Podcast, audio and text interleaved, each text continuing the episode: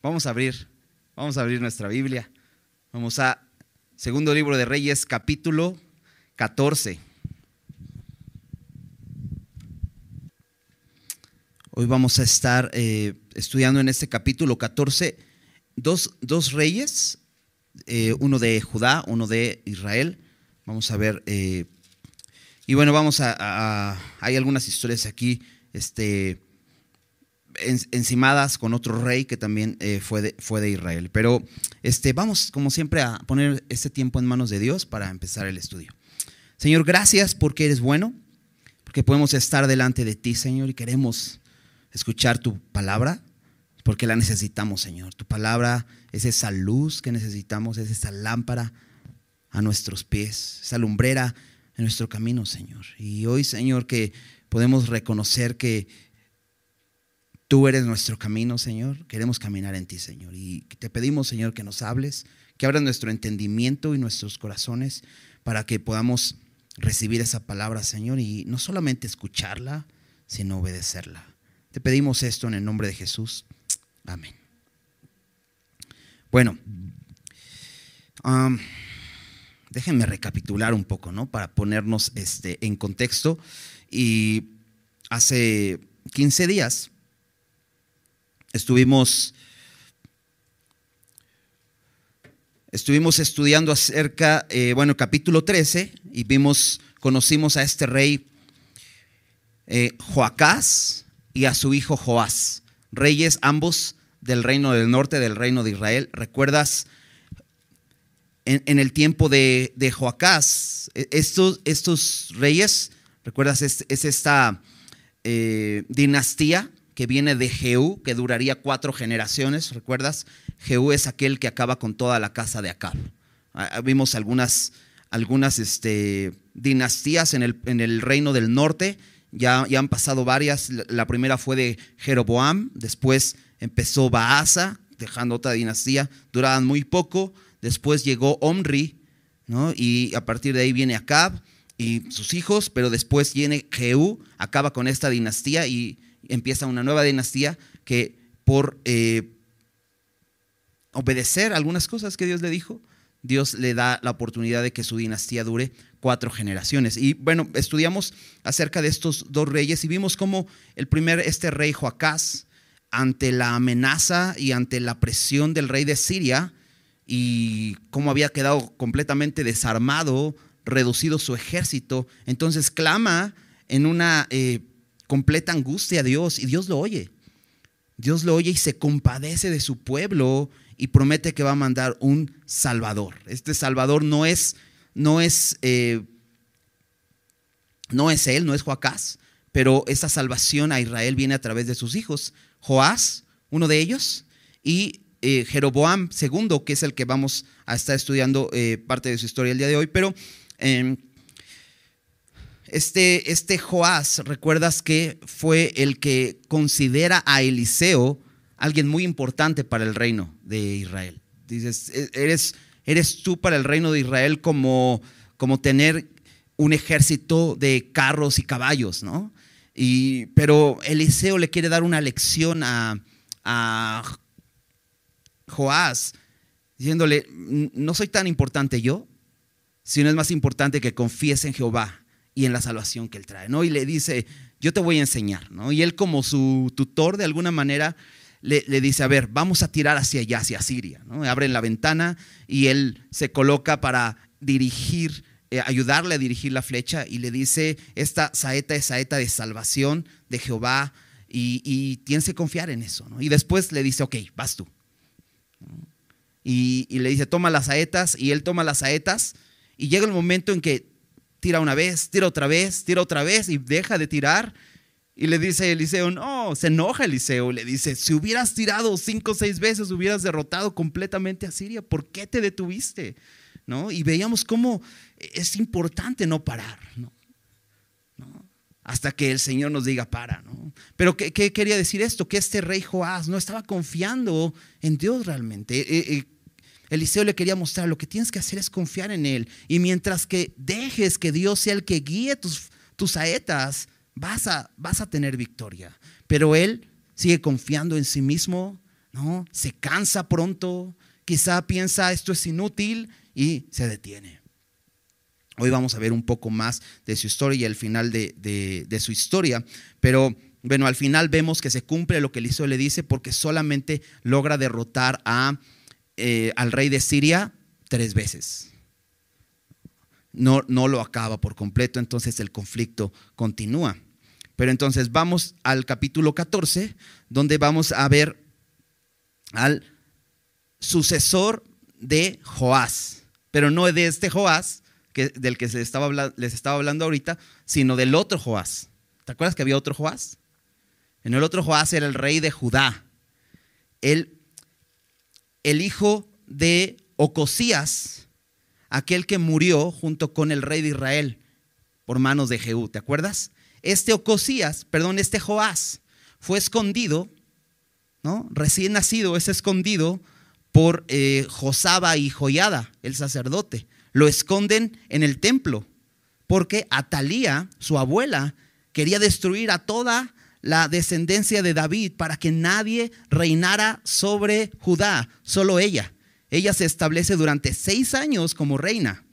Y entonces pues el, reino está terrible.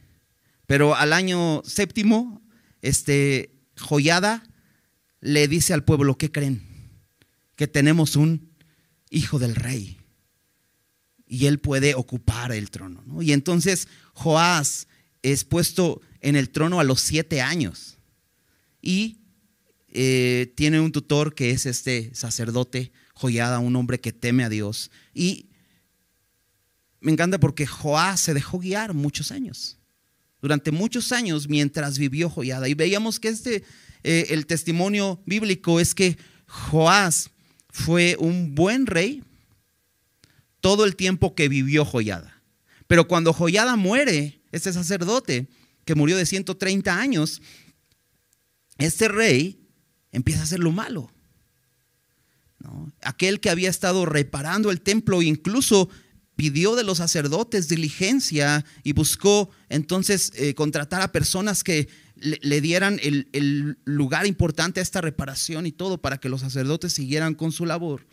Eh, aquel que estaba preocupado por eso de pronto dejó de edificar el templo, abandona el templo y empieza a adorar ídolos y vuelve a erigir una imagen de acera para que el, el pueblo adore a esa imagen. Terrible. Terrible, empezó bien, pero solamente cuando era guiado. Pero una vez que muere ese sacerdote, entonces él se aparta de la fe. Es terrible.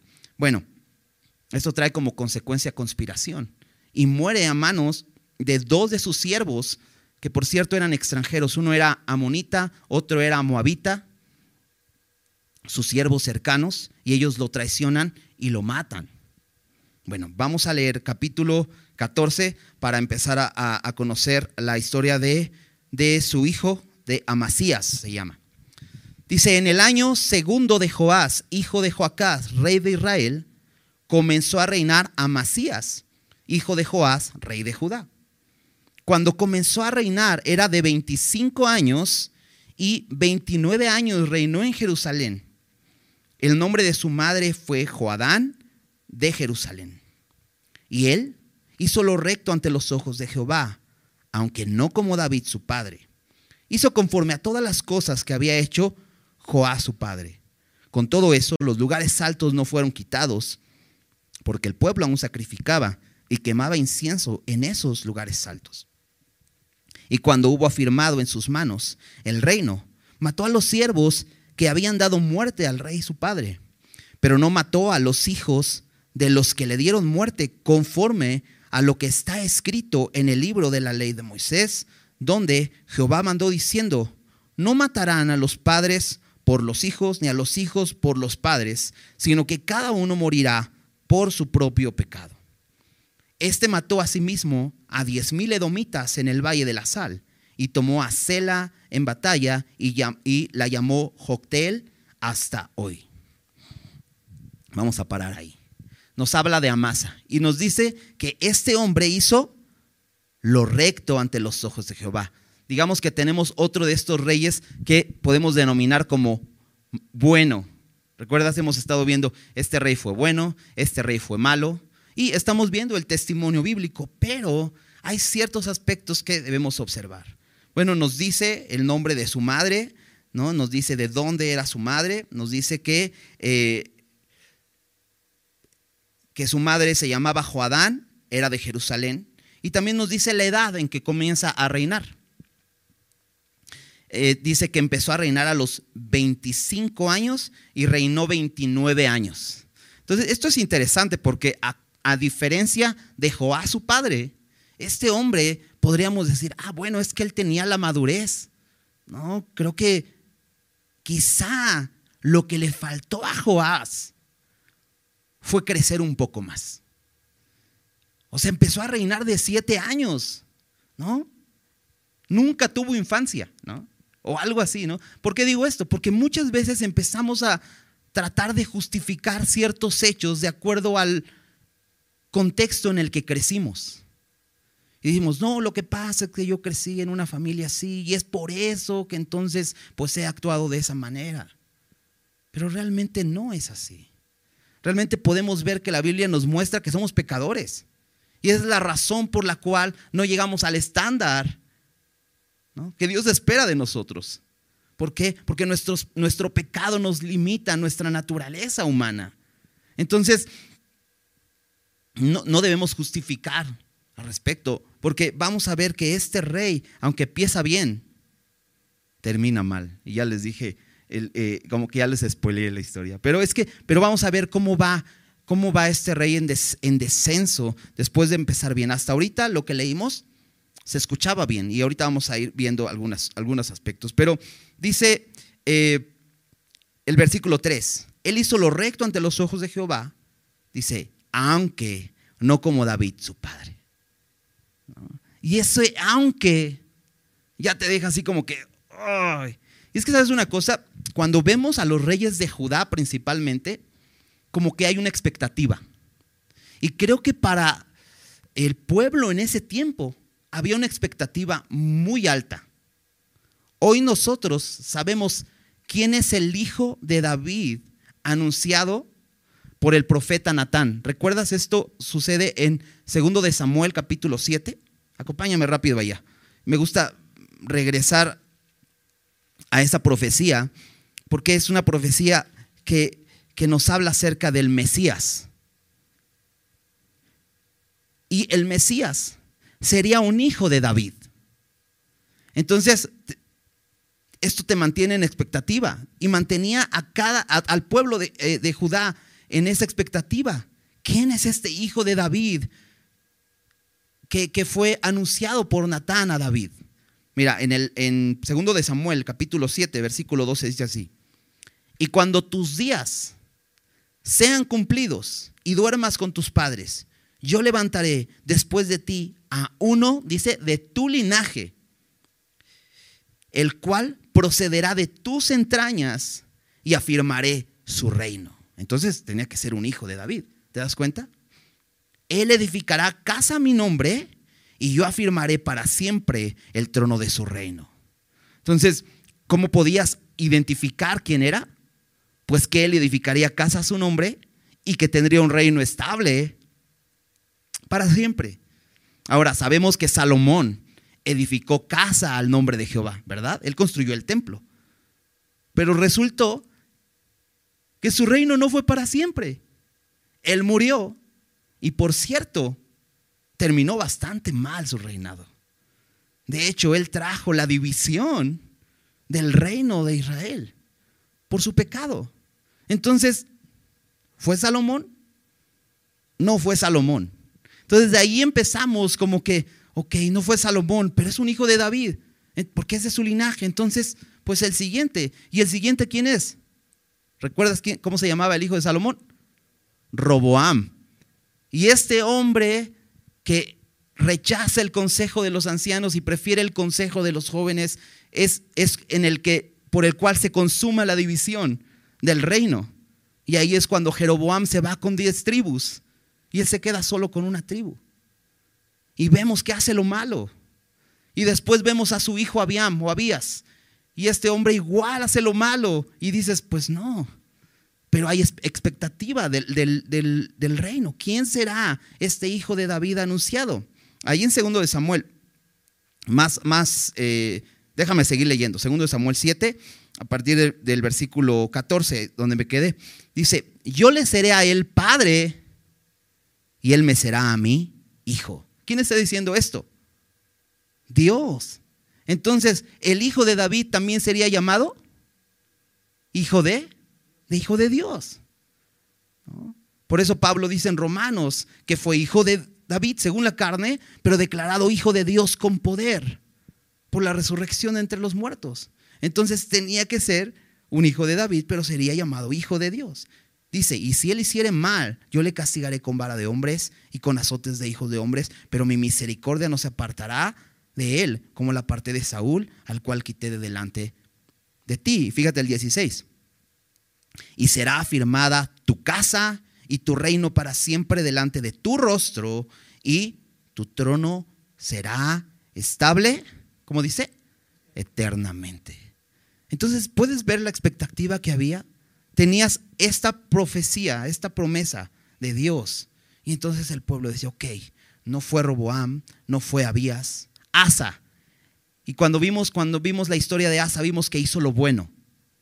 Y dice, ok, pero después, al final también de sus días, deja de confiar en Dios. Enfrenta una batalla contra los etíopes, ¿recuerdas?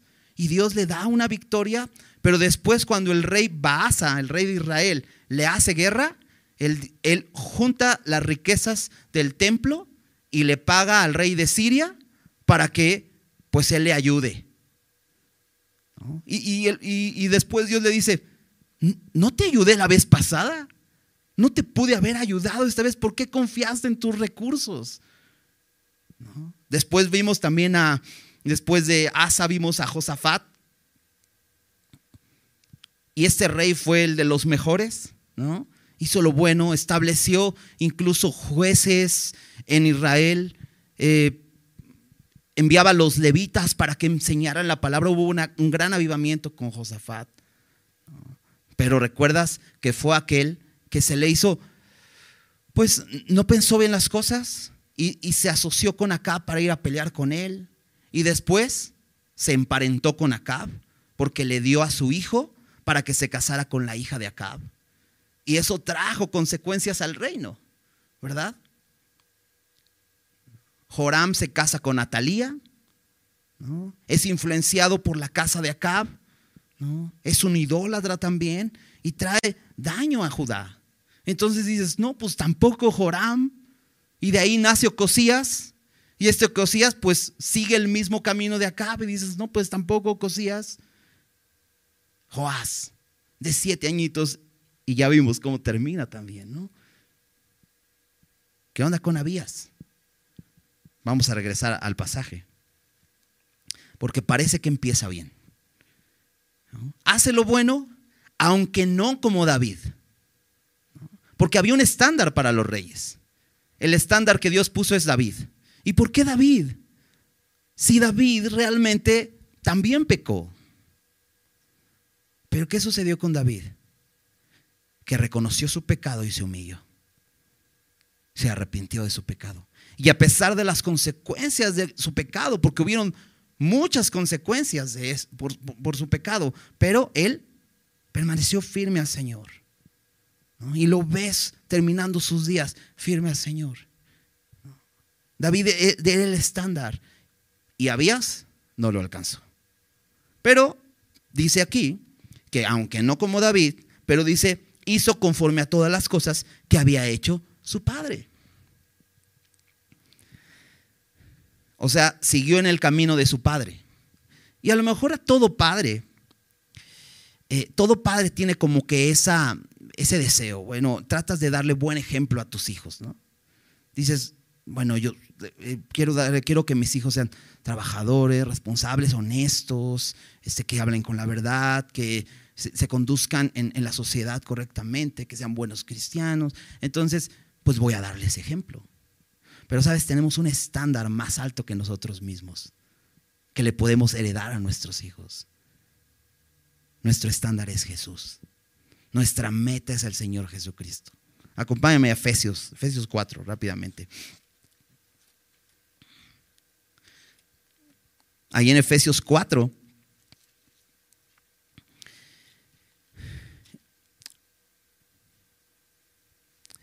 Eh, eh, Pablo les, está enseñando a los, a los efesios que Dios, al levantar a los muertos, de los muertos a Jesús y ponerlo por sobre todas las cosas, por, por, por sobre, eh, por sobre la iglesia, como cabeza de la iglesia, ¿no?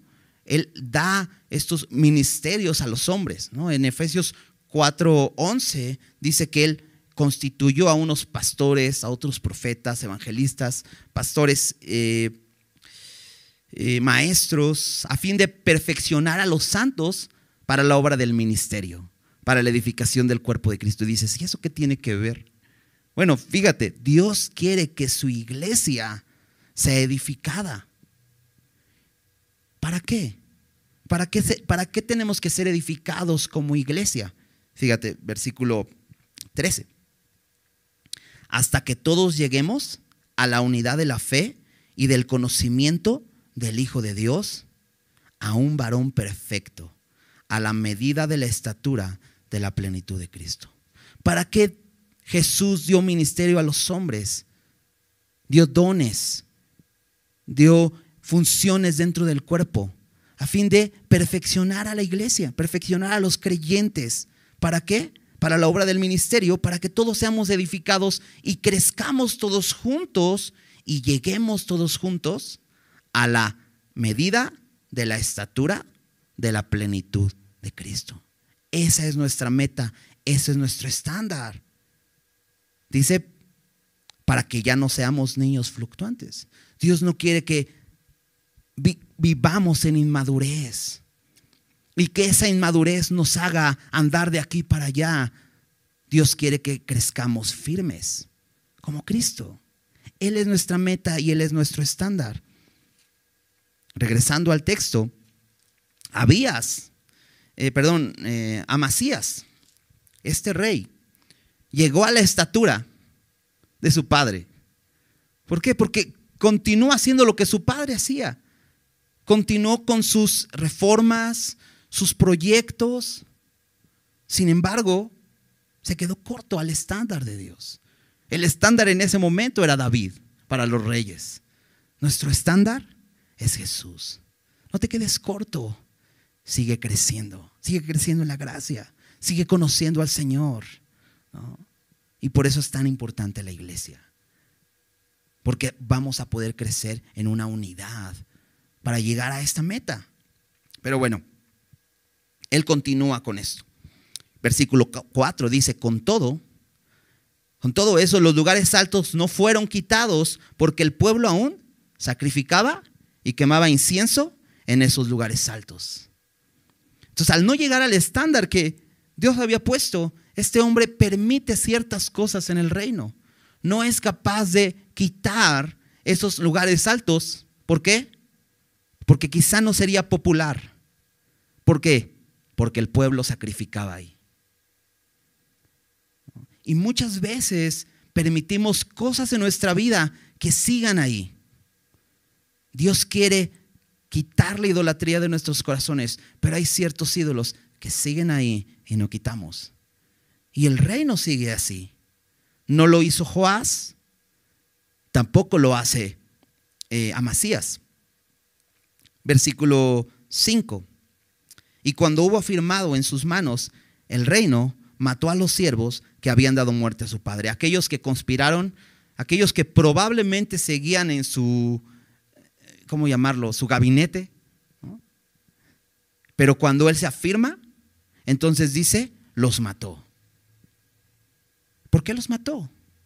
Pues porque tenía que hacer justicia a la muerte del rey. ¿no? No era una venganza, era una justicia. Y fíjate cómo lo podemos ver. Dice versículo 6, pero no mató a los hijos de los que le dieron muerte, conforme a lo que está escrito en el libro de la ley de Moisés, donde Jehová mandó diciendo, no matarán a los eh, padres por los hijos, ni a los hijos por los padres, sino que cada uno morirá por su propio pecado. ¿Te das cuenta cómo empieza bien este, Amasías? ¿Por qué empieza bien? Pues porque está siguiendo la palabra de Dios. Hizo justicia.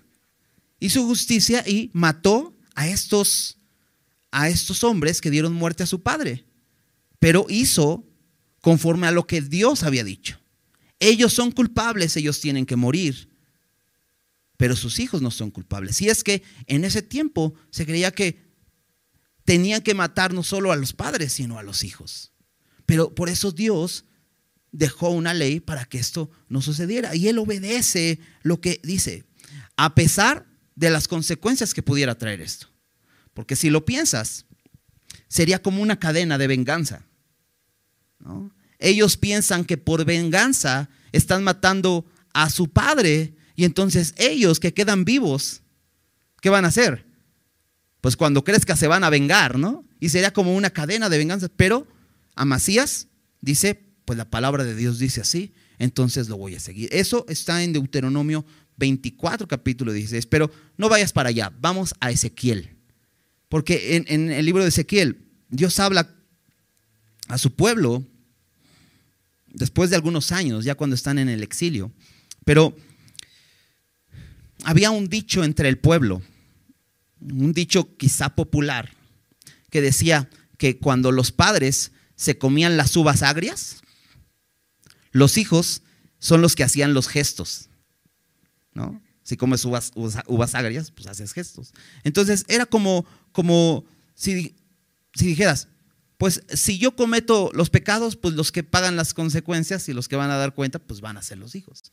Y entonces Dios les quiere eh, sacar eso de sus mentes porque quiere que cada uno sepa que es responsable de lo que ha hecho.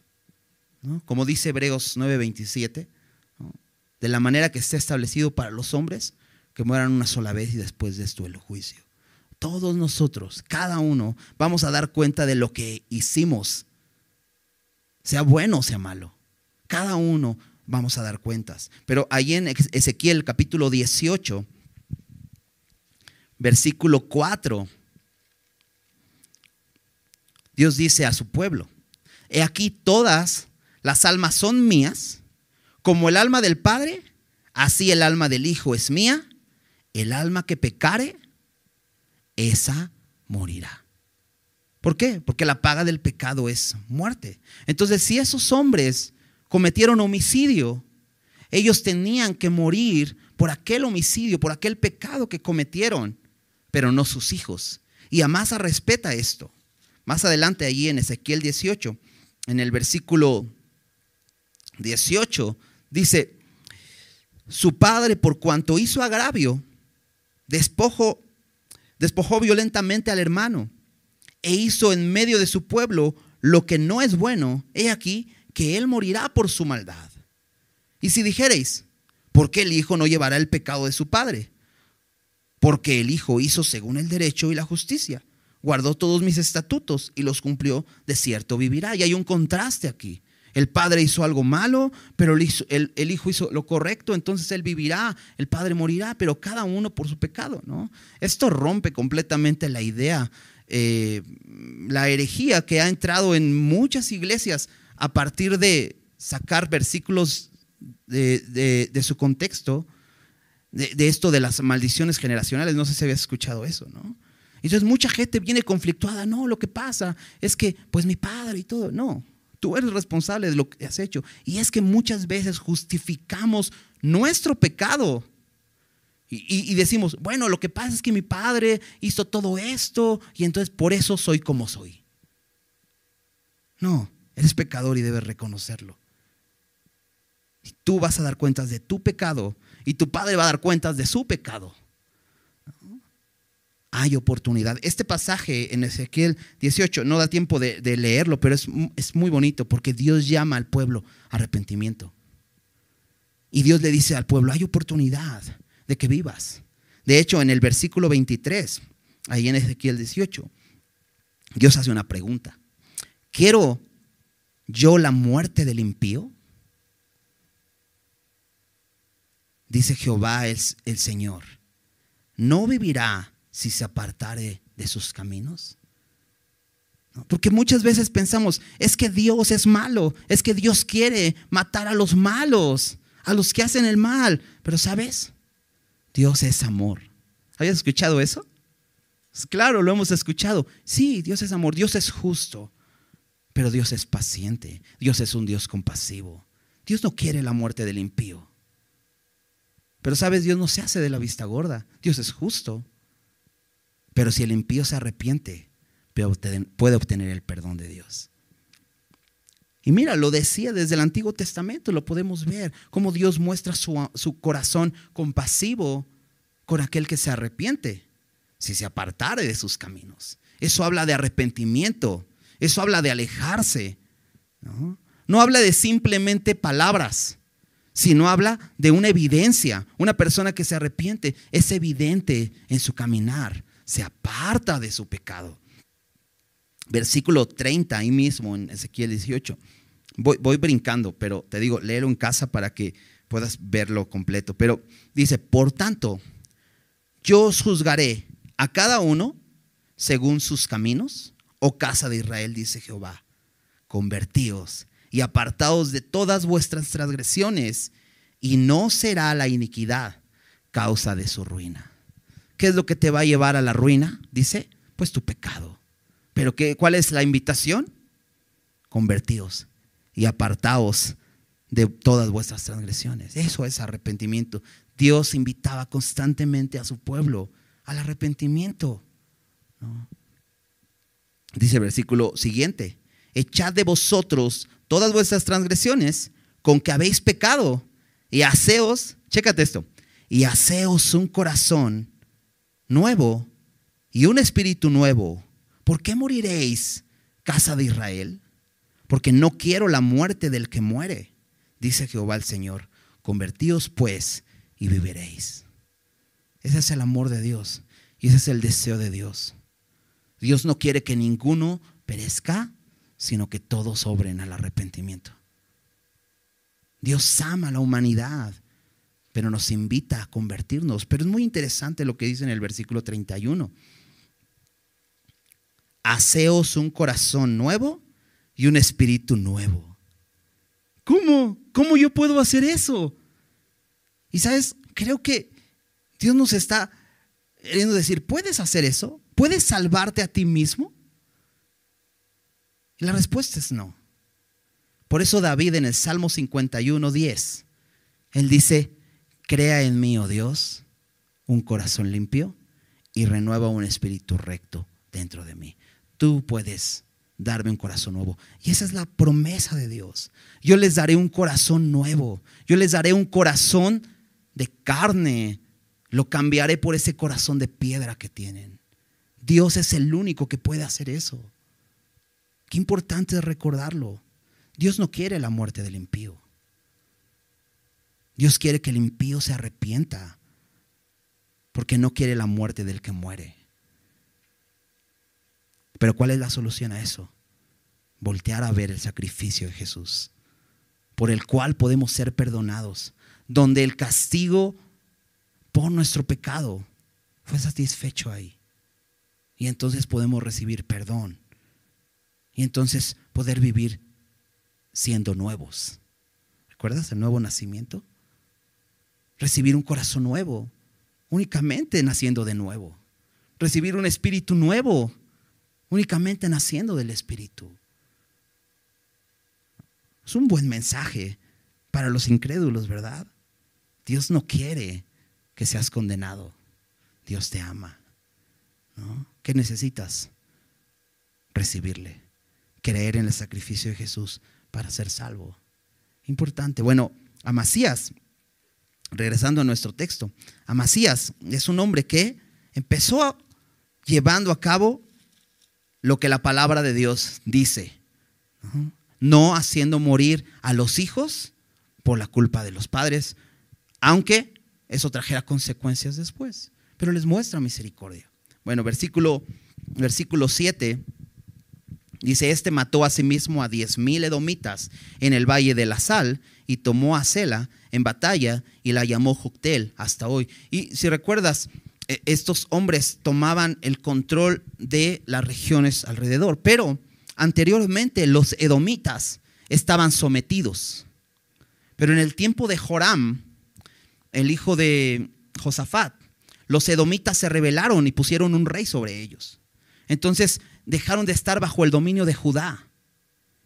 ¿Qué hace eh, Amasías? Lo que hace es volver a dominar a los edomitas para que estén en el lugar donde deberían de estar, sometidos bajo Israel. Porque eso lo había dicho Dios, tienes que someter a tus enemigos, tienes que mantenerlos en el lugar correcto. Y esto es algo bueno también. Este hombre está haciendo justicia, está siguiendo lo que dice la palabra de Dios y aún más está peleando contra los enemigos. Y algo que debemos hacer siempre es pelear contra nuestros enemigos. Estamos en una batalla.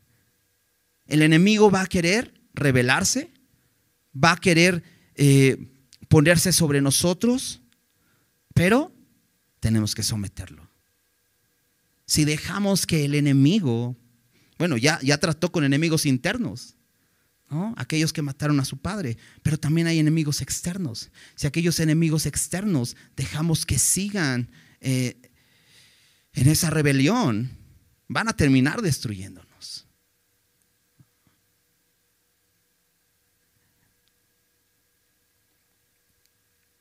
Bueno, hay toda una historia detrás de este, de este versículo 7.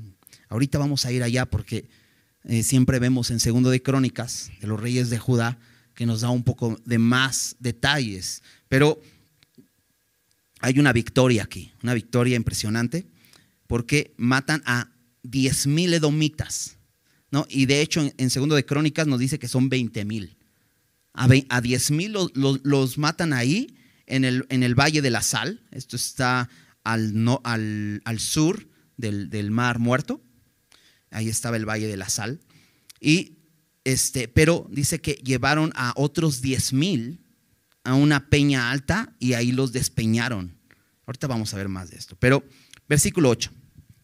Entonces, Amasías envió mensajeros a Joás, hijo de Joacás, hijo de Jehú, rey de Israel, diciendo, ven para que nos veamos las caras. ¿Quién es, quién es este Joás? Bueno, el rey de Israel, el rey de la parte norte y le manda decir a este rey, ven para que nos veamos las caras. ¿Qué quiere decir esto? Pues ven para que nos conozcamos. No. Le está, le está echando bronca, ¿no? Como se dice, este, eh, como se dice vulgarmente, ¿no? Le está echando bronca, ¿no? Le está cantando un tiro. Este, ¿por qué? ¿Qué está sucediendo? ¿Por qué quiere pelear con él? Ahora, si recuerdas, Israel y Judá son el mismo pueblo, solamente que están divididos. Debían pelear. No debían pelear. Hasta este momento, ningún rey de Judá le ha hecho la guerra a un rey de Israel. Eran los reyes de Israel los que hacían guerra contra el reino de Judá. ¿Qué está sucediendo con Amasías? ¿Por qué está tomando esta decisión de pelear contra el rey de Israel? Ahorita vamos a ver más detalles. Dice versículo 9. Y Joás, rey de Israel, envió a Amasías, rey de Judá, esta respuesta. El cardo que está en el Líbano envió a decir al cedro que está en el Líbano, da tu hija por mujer a mi hijo. Y pasaron las fieras que están en el Líbano y hollaron el cardo. Ciertamente has derrotado a Edom y tu corazón se ha envanecido. Gloríate pues, mas quédate en tu casa. ¿Para qué te metes en un mal para que caigas tú y Judá contigo? Interesante respuesta de Joás. Joás es este rey que estuvo con Eliseo, aquel que se cansó de tirar. Es este mismo. Y aquí está siendo instigado por el rey de Judá para pelear. Y mira, le responde con una parábola un poco extraña. Y de hecho, creo yo que hasta cómica. Porque le dice, el cardo que está en el Líbano. Un cardo es una pequeña planta espinosa que da una flor espinosa. Y dice que este cardo le envía a decir al cedro, ¿sabes qué es un cedro? Un cedro es un árbol muy, muy grande, ¿no? muy fuerte. Entonces, le envía a decir al cedro que está en el Líbano, da tu hija por mujer a mi hijo. Y pasaron las fieras que están en el Líbano y hollaron el cardo. Ahí termina. Entonces, ¿cómo dices? ¿Cómo? O sea, mientras está mandando un mensaje este, este cardo al, al cedro, de pronto pasan algunas fieras por ahí y pisan el cardo y ya. ¿Qué le está diciendo? Mira, en comparación, eres un cardo y yo soy un cedro.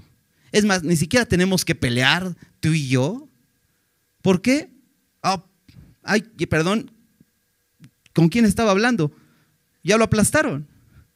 O sea, sencillo, no vas a poder contra mí, es lo que le dice Joás a, a Masías.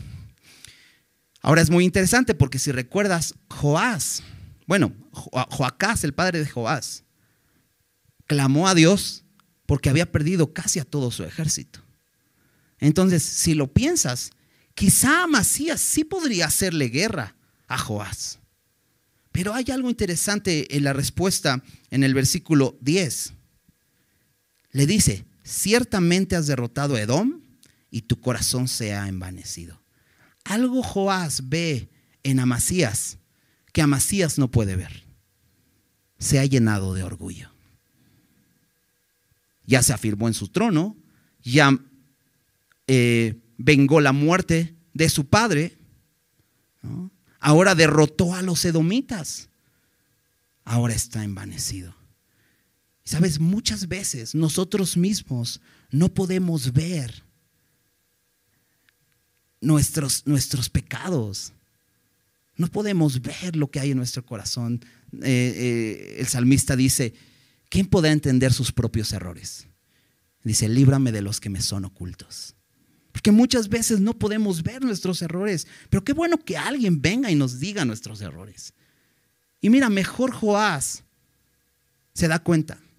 Amasías no usa ni siquiera del sentido común, como para darse cuenta, ok, ya le gané, pero bueno, ellos son nuestros hermanos, ¿cómo por qué ir a pelear con ellos? Ok. Versículo 11. Pero Amasías no escuchó. Un problema, ¿verdad? A veces no escuchar es un problema. Por lo cual subió Joás, rey de Israel, y se vieron las caras, él y Amasías, rey de Judá, en Betsemes, que es de Judá. Y Judá cayó delante de Israel. Y huyeron cada uno a su tienda. Además, Joás, rey de Israel, tomó a Amasías, rey de Judá, hijo de Joás, hijo de Ocosías, en Betsemes, y vino a Jerusalén y rompió el muro de Jerusalén desde la puerta de Efraín hasta la puerta de la esquina, 400 codos, y tomó todo el oro y la plata y todos los utensilios que fueron hallados en la casa de Jehová y en los tesoros de la casa del rey. Y a los hijos tomó en rehenes y volvió a Samaria. Como diríamos, pues te lo dije. O sea, ¿por qué quieres pelear? Pero él le dice, ¿para qué quieres un mal para ti para Judá? No, no, no tiene caso que peleemos. Ok, si, si ganaste contra, contra los edomitas, está bien, disfrútalo, ¿no? Pero quédate en tu casa a disfrutarlo, ¿no? ¿Para qué peleamos? Pero dice que él no escuchó y fue y peleó y fue derrotado. De una manera terrible. Porque viene este Joás y dice que de entrada toma a Masías, o sea, lo apresa y después se lo lleva a Jerusalén. Y, ahí derriba parte de la muralla de Jerusalén. O sea, eran las fortalezas de Jerusalén. Hasta el momento nadie había hecho eso. Y Joás lo hace. Y se lleva el tesoro de la casa de Jehová y los tesoros de la casa del rey. Y aún toma rehenes a los hijos de algunas personas importantes, de los nobles de ahí. Y se vuelve a Samaria y se iba preso a Masa. O sea, pone a Masa completamente en riesgo por su orgullo a, a, Judá. Pero bueno, no solamente fue su orgullo. hubo algo más.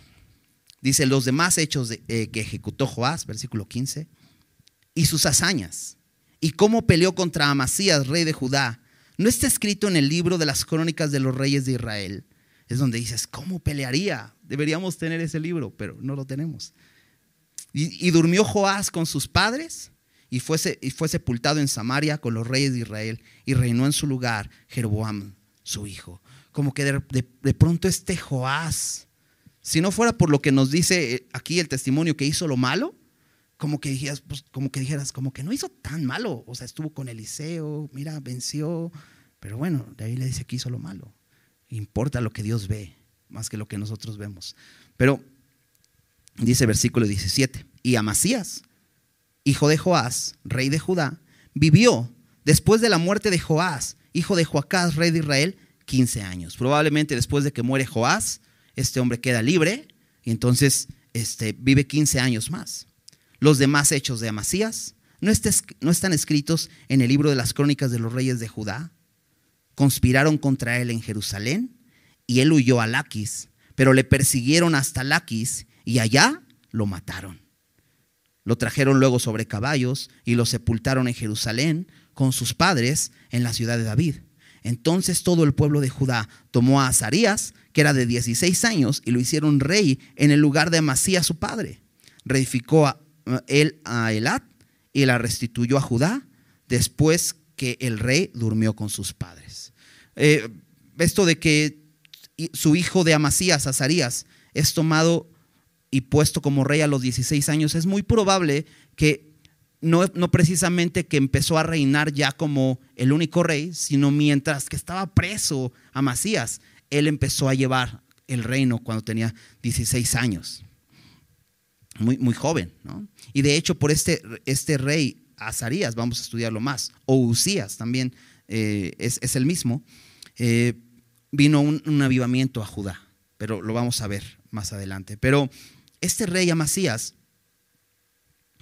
nos dice que termina sus días igual que su padre. Así como siguió en el mismo camino de su padre, termina igual porque conspiraron contra él y lo mataron. Solo que él huyó a Laquis y lo persiguieron allá y lo mataron. Entonces así termina la historia de Joás y de Amasías. Acompáñame a Segundo de Crónicas, porque nos dice ahí, no está escrito en el libro de las crónicas de los reyes de Judá.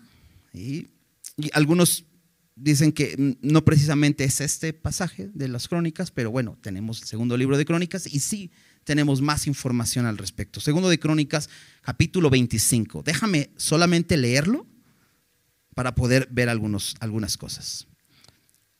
Segundo de Crónicas 25 dice, de 25 años era Amasías cuando comenzó a reinar y 29 años reinó en Jerusalén. El nombre de su madre fue Joadán de Jerusalén. Hizo él lo recto ante los ojos de Jehová, aunque no de perfecto corazón. Como decía en el otro pasaje, aunque no como David. Bueno, fíjate, dice aquí, aunque no de perfecto corazón. Entonces, ¿que David lo hizo de perfecto corazón? Buena pregunta. ¿Cuál es la diferencia? El arrepentimiento. Eso que Dios llama a su pueblo. Lo leíamos en Ezequiel. Qué importante es. Cuando reconocemos nuestro pecado. Dice el proverbio en que cubre su pecado no prosperará, mas el que lo confiese y se aparta, ese sincero arrepentimiento, alcanza misericordia. Y es llamado a David como un corazón perfecto. Lo conocemos como un hombre que tenía un corazón conforme al de Dios. Este hombre no, no, no, hizo lo recto de corazón perfecto. Y luego, que fue confirmado en el reino, mató a los siervos que habían matado al rey, su padre, pero no mató a los hijos de ellos, según lo que está escrito en la ley, en el libro de Moisés, donde Jehová mandó diciendo, no morirán los padres por los hijos, ni los hijos por los padres, cada uno morirá por su pecado. Versículo 5. Reunió luego a Masías, a Judá, y con arreglo a las familias. Les puso jefes de millares y de centenas sobre todo Judá y Benjamín. Aquí vemos que parte de, sus, de, sus, eh, de su trabajo fue poner en orden a Judá. Empieza a poner jefes por familias. Después puso en lista a todos los de 20 años arriba y fueron hallados 300 mil escogidos para salir a la guerra que tenían lanza y escudo. Piensen esto, un ejército de 300 mil hombres. Es enorme, es grandísimo. Todos ellos estaban listos para ir a la guerra con lanza y escudo. Versículo 6. Y de Israel tomó a sueldo por 100 talentos de plata a 100 mil hombres valientes. De Israel quiere decir que del reino del norte. ¿Qué hace Amasías? Compra a 100 mil soldados para que vengan y se unan al ejército de 300 mil que ya tiene. Versículo 7. Mas un varón de Dios vino a él y le dijo, Rey, no vaya contigo el ejército de Israel, porque Jehová no está con Israel, ni con todos los hijos de Efraín. Pero si vas así, si lo haces y te esfuerzas para pelear, Dios te hará caer delante de los enemigos, porque en Dios está el poder, o para ayudar o para derribar. Y Amasías dijo al varón de Dios, ¿qué pues se hará de los cien talentos que he dado al ejército de Israel? ¿Quién me va a regresar mi dinero? Que está preocupado por el dinero. Y el varón de Dios le respondió, Jehová puede darte mucho más que esto. ¿Qué respuesta? Y qué interesante, porque de pronto Amasías está confiando en sus recursos. ¿Sabes? Amasías significa fortaleza de Dios. Y este hombre, en lugar de encontrar la fortaleza en Dios, está buscando en sus recursos. Ya reunió de Judá, de lo que Dios le ha dado, 300 mil soldados. Y aún así se le hace poco. Y entonces compra soldados, confiando en sus recursos. Y luego le preocupan sus recursos cuando este hombre le dice, no vayas. Ahora, como veíamos, son hermanos, son familia, pero están separados. Y el pueblo de Israel es un pueblo, idólatra. Y este hombre le dice, es que Dios no está con ellos. No lo hagas. Tienes 300 mil, ve y pelea con ellos. Aunque si quieres esforzarte o quieres buscar fortalecerte en el Señor. ¿Qué quieres hacer? Dice, bueno, es que mi dinero. Sabes, muchas veces, a lo mejor puedes decir a, este momento, es que Dios me dijo que no hiciera eso. Y Dios me está diciendo que no continúe con ese proyecto. Y Dios me está diciendo que no continúe en eso pero ya invertí mucho dinero. Pero ya esto, bueno, la respuesta es interesante, ¿va? Jehová puede darte mucho más que esto. Obedece a lo que Dios te dice. ¿Qué hace Amasías? Versículo 10. Entonces Amasías apartó el ejército de la gente que había venido a él de Efraín para que se fuesen a sus casas. Y ellos se enojaron grandemente contra Judá y volvieron a sus casas en, encolerizados, se enojaron mucho, porque les dijo, ¿saben qué? No puedo. Y sabes, si Dios está diciendo, para ya con eso, para ya con eso.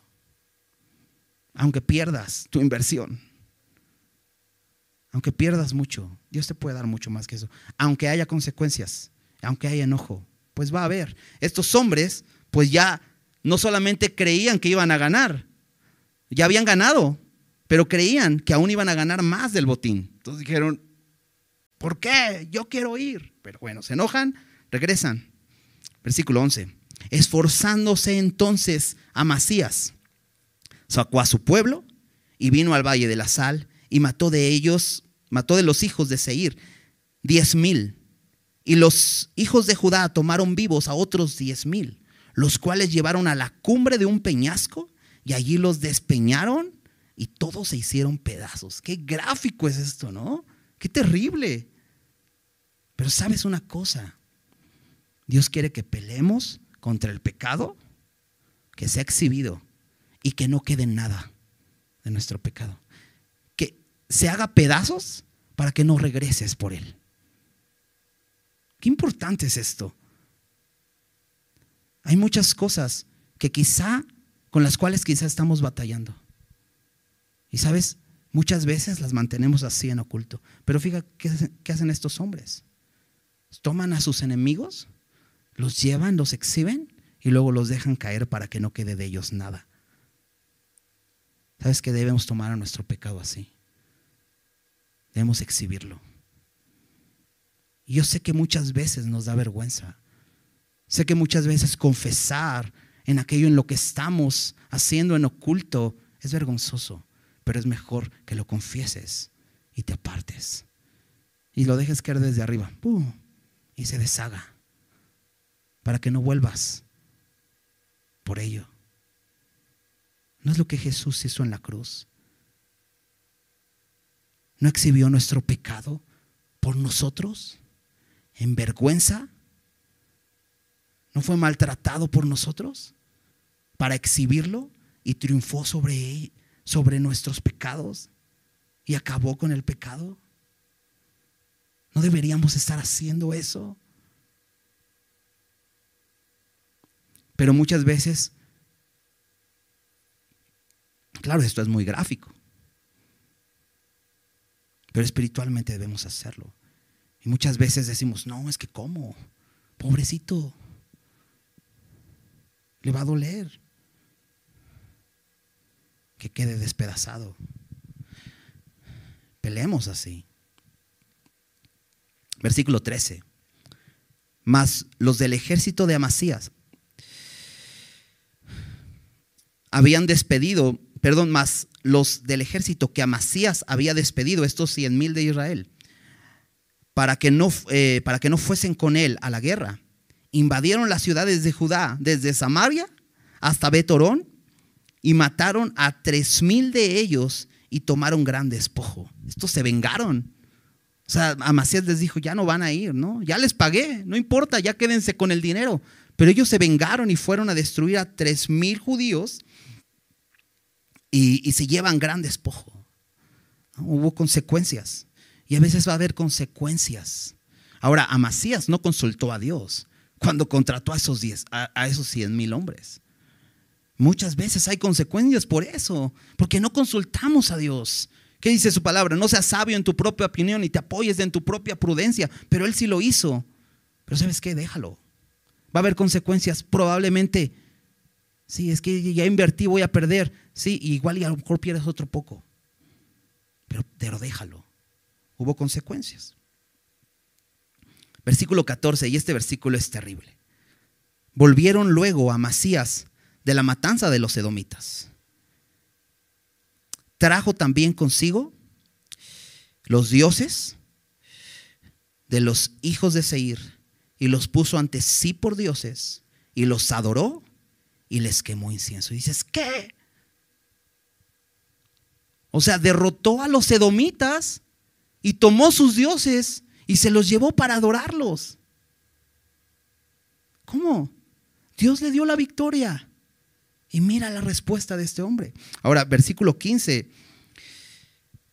Por esto se encendió la ira de Jehová contra Amasías y envió a él un profeta que le dijo, ¿por qué has buscado los dioses de otra nación que no libraron a su pueblo de sus manos? Se decía, este hombre no usa ni siquiera el sentido común, que dicen que a veces es el menos común de todos los sentidos, pero ni siquiera usa eso.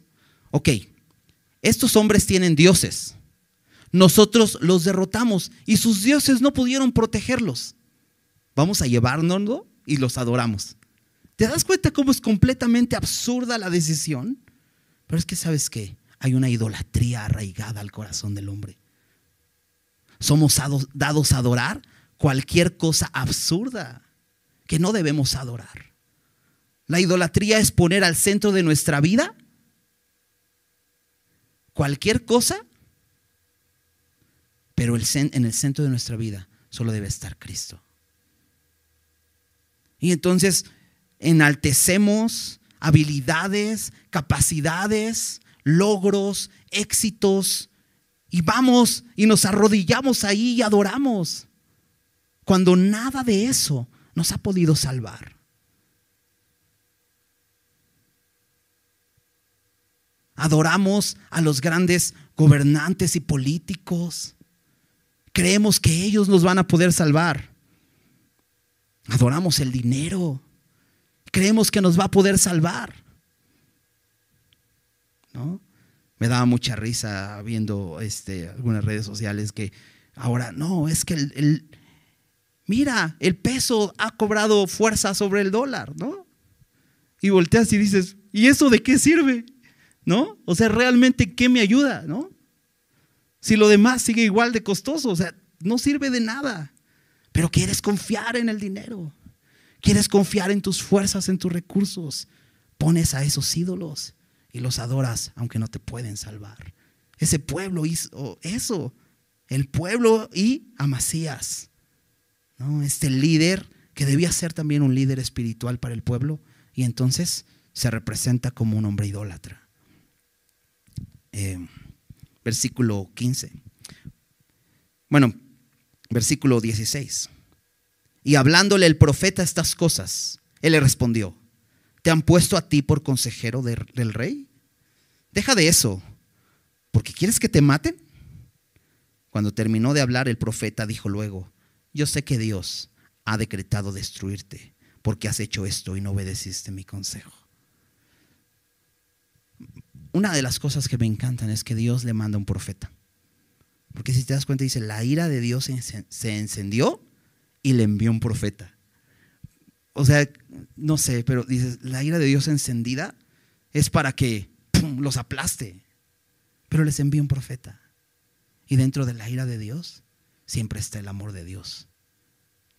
Tardo para la ira, grande en misericordia. Y les, le envía un profeta para decirle, pero que este, este hombre, ¿qué hace? Lo amenaza.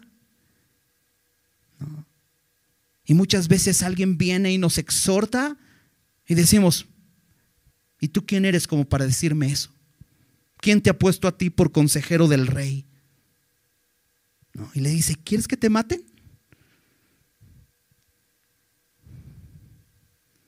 Dicen que la verdad no pecaba, pero incomoda.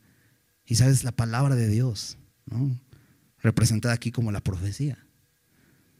Híjole, la verdad a veces sí nos parte así. Y quisiéramos agarrarla y, ah, mejor lo aviento y mejor ya la cierro, ya mejor ya no escucho porque Dios me está diciendo que haga esto. Porque Dios me está mostrando lo que soy. No lo hagas. Ríndete. ¿Qué hizo? Este profeta le dice, pues Dios me ha dicho que te va a destruir. ¿Por qué? porque no, obedeciste mi consejo. Este hombre no escuchó. ¿Te acuerdas? Le dijo Joás, ¿para qué vienes a pelear conmigo? No vayas, o sea, no tiene sentido. Mejor quédate en tu casa. Y él no escuchó. Dios le manda un profeta porque ha pecado y le advierte de las consecuencias. Y él no escucha, no obedece. Versículo 17, y Amasías, rey de Judá, después de tomar consejo, envió a decir a Joás, hijo de Joacás, hijo de Jehú, rey de Israel, ven y veámonos las caras. ¿Te das cuenta todo lo que hay detrás de la historia que leíamos? Este hombre no solamente se ha llenado de orgullo, sino se ha llenado, eh, eh, eh, hay tanta idolatría en su corazón que se ha llenado de dureza. No obedeció el consejo de Dios a través del profeta, pero fíjate, dice en el versículo 17, después de tomar consejo. Y es que cuando desprecias el consejo de Dios, necesariamente vas a tomar otro consejo, porque todo el tiempo estamos siguiendo consejos. Si desprecias el de Dios, vas a tomar el de los hombres. Este hombre toma consejo y por este consejo va a pelear.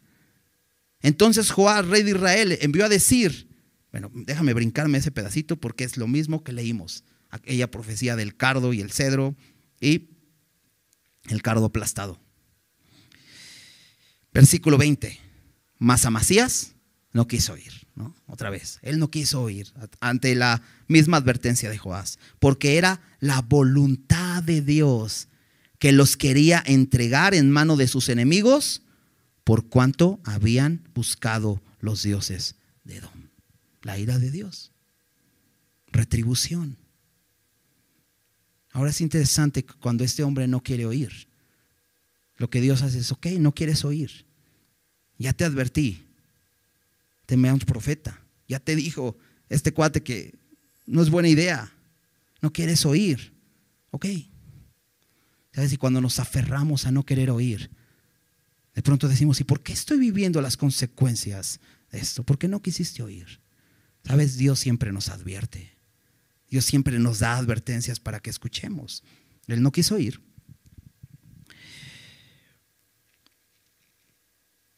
Bueno, sucede todo esto que leíamos en Reyes, ¿no? El, rey viene, toma, la, toma eh, a presa a Amasías, se lleva a, se lleva a los nobles, se lleva a los tesoros, destruye parte de la muralla de Jerusalén.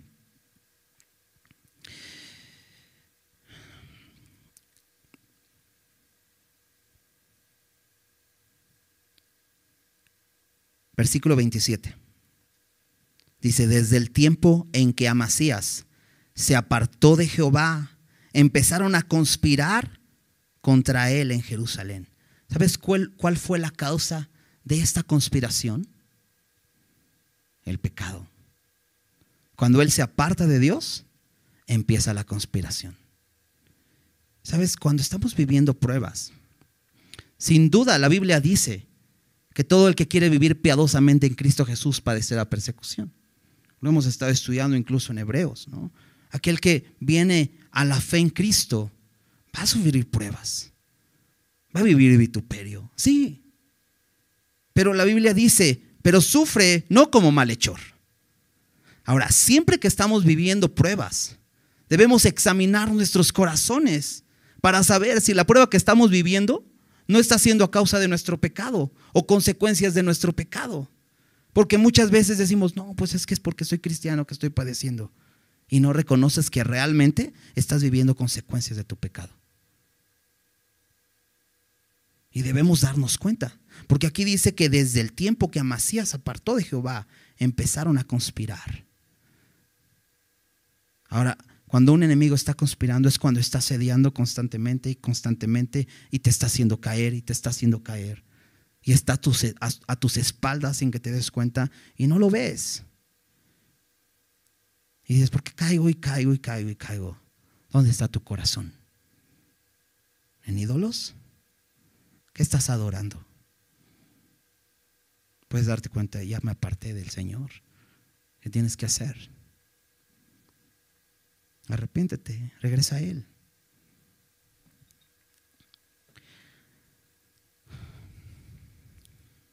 Dice, y habiendo huido a Laquis, envían tras él a Laquis, y allá lo mataron, y lo trajeron en caballos, y lo sepultaron con sus padres en la ciudad de Judá. Qué triste final, ¿va?